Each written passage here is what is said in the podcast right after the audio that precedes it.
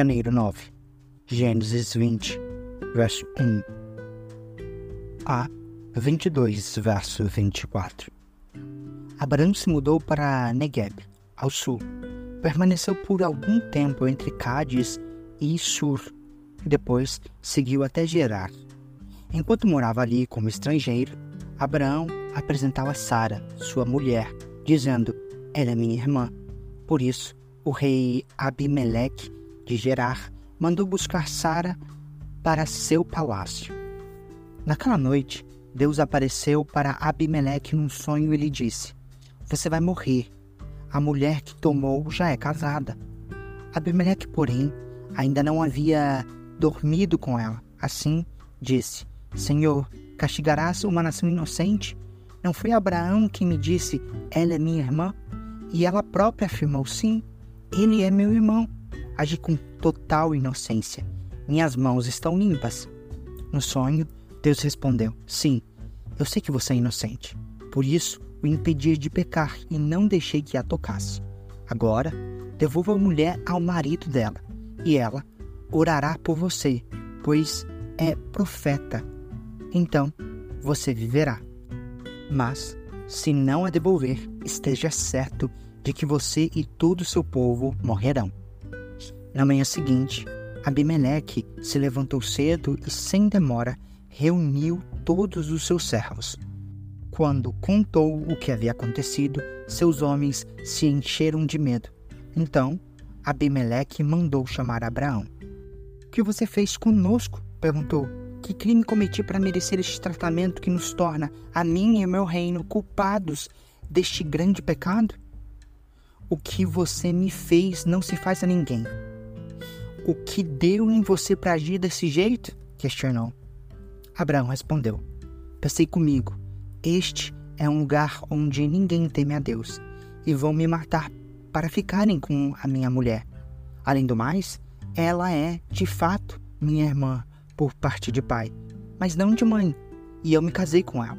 Quando Deus me chamou para deixar a casa de meu pai e viajar de um lugar para o outro, eu disse a ela: Faça-me este favor, por onde formos, diga que eu sou seu irmão. Então, Abimeleque pegou ovelhas e bois, servos e servas, e os deu de presente a Abraão. Também lhe devolveu Sara, sua mulher.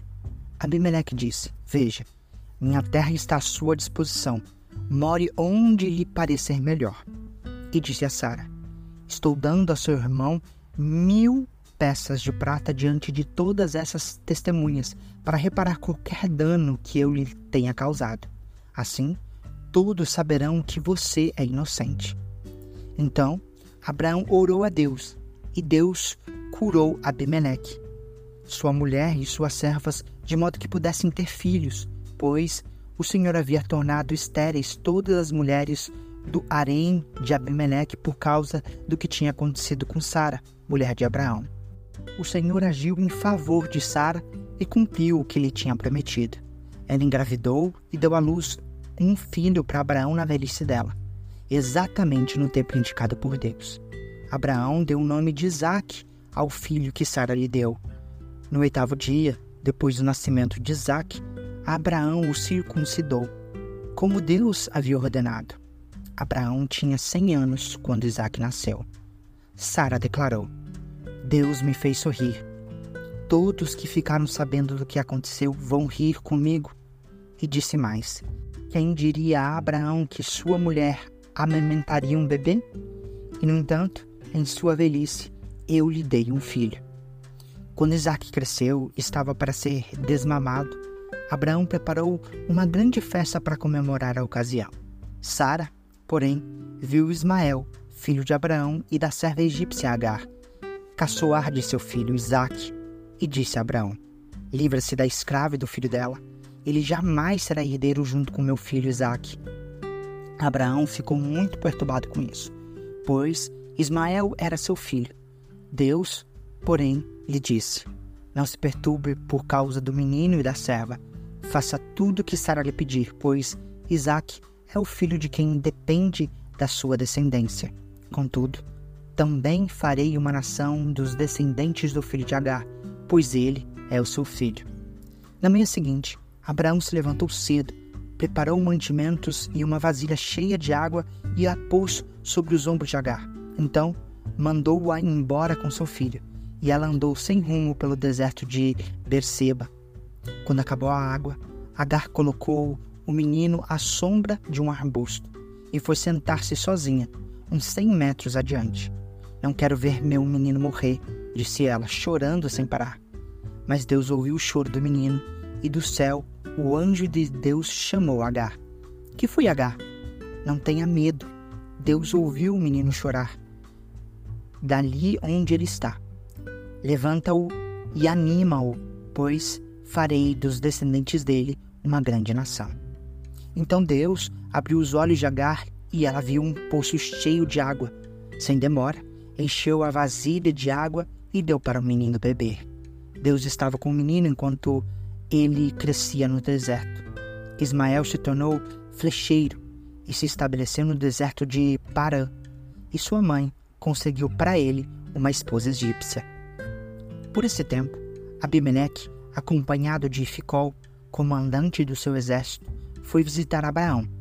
É evidente que Deus está com você, ajudando-o em tudo que faz, disse Abimeleque.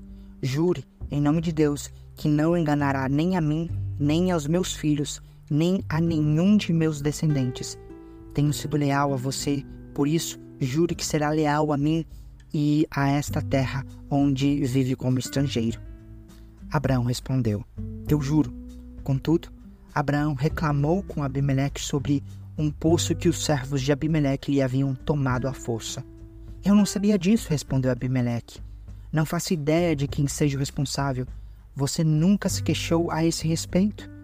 Então, Abraão deu ovelhas e bois a Abimeleque, e os dois fizeram um acordo. Quando Abraão também separou do rebanho as sete cordeirinhas. Abimeleque lhe perguntou: Por que você separou estas sete das demais? Abraão respondeu: Por favor, aceite essas sete cordeirinhas como testemunho de que eu acavei este poço. Por isso, Abraão chamou o lugar de Berseba, porque ali os dois fizeram o juramento. Depois de firmarem aliança em Berseba, Abimeleque Ficol, comandante de seu exército, voltaram para a terra dos filisteus. Abraão plantou uma tamangueira em Berseba e ali invocou o nome do Senhor, o Deus eterno. E Abraão morou na terra dos filisteus como estrangeiro por um longo tempo. Algum tempo depois, Deus pôs Abraão à prova. Abraão, Deus chamou. Sim, respondeu Abraão. Aqui estou. Deus disse: Toma seu filho, seu único filho, Isaque, a quem você tanto ama, e vá à terra de Moriá. Lá, em um dos montes que eu lhe mostrarei, ofereça-o como holocausto. Na manhã seguinte, Abraão se levantou cedo e preparou seu jumento. Levou consigo dois de seus servos e seu filho Isaque. Cortou lenha para o fogo do holocausto e partiu para o lugar que Deus tinha indicado. No terceiro dia da viagem, Abraão levantou os olhos e viu o lugar de longe. Fiquem aqui com o jumento, disse ele aos servos. O rapaz e eu iremos mais adiante. Vamos adorar e depois voltaremos. Abraão pôs a lenha para o holocausto nos ombros de Isaac e ele próprio levou o fogo e a faca. Enquanto os dois caminhavam juntos, Isaac se virou para Abraão e disse: Pai, sim, meu filho, respondeu Abraão. Temos fogo e lenha, disse Isaac. Mas onde está o cordeiro para o holocausto? Deus providenciará o cordeiro para o holocausto, meu filho, respondeu Abraão. E continuaram a caminhar juntos. Quando chegaram ao lugar que Deus havia indicado, Abraão construiu um altar e arrumou a lenha sobre ele. Em seguida, amarrou seu filho Isaque e o colocou no altar, sobre a lenha. Então, pegou a faca para sacrificar o filho. Neste momento, o anjo do Senhor o chamou do céu: Abraão, Abraão. Aqui estou, respondeu Abraão. Não toque no rapaz, disse o anjo. Não lhe faça mal algum. Agora sei que você teme a Deus de fato. Não me negou nem mesmo seu filho, seu único filho. Então, Abraão levantou os olhos e viu um carneiro preso pelos chifres no arbusto. Pegou o carneiro e ofereceu como holocausto em lugar do filho. Abraão chamou aquele lugar de Javé Jiré. Até hoje, as pessoas usam esse nome como provérbio. no monte do Senhor se providenciará. Então, o anjo do Senhor chamou Abraão novamente do céu. Assim diz o Senhor: uma vez que você me obedeceu e não me negou nem mesmo seu filho, seu único filho, juro pelo meu nome que certamente o abençoarei. Multiplicarei grandemente seus descendentes, e eles serão como as estrelas do céu e areia na beira do mar. Seus descendentes conquistarão as cidades de seus inimigos, e por meio deles todas as nações da terra serão abençoadas. Tudo isso porque você me obedeceu. Então, voltaram até onde estavam os servos e partiram para Berseba, onde Abraão continuou a morar. Pouco tempo depois, Abraão ficou sabendo que Milca, mulher de Naor, irmão dele, lhe tinha dado filhos. O mais velho recebeu o nome de Us, o segundo mais velho de Bus, seguido de Quemuel, antepassado dos arameus. Quezed, Azo, Pildás, Gidlaf e Betuel, que foi o pai de Rebeca. Estes foram os oito filhos de Milca deu a Naor, irmão de Abraão. Além desses, Reumá, sua concubina, lhe deu quatro filhos: Tebá, Gaã, Taás, Maaca. Mateus 7, versos 15 a 29. Tome cuidado com falsos profetas que vêm disfarçados de ovelhas, mas que, na verdade, são lobos esfomeados.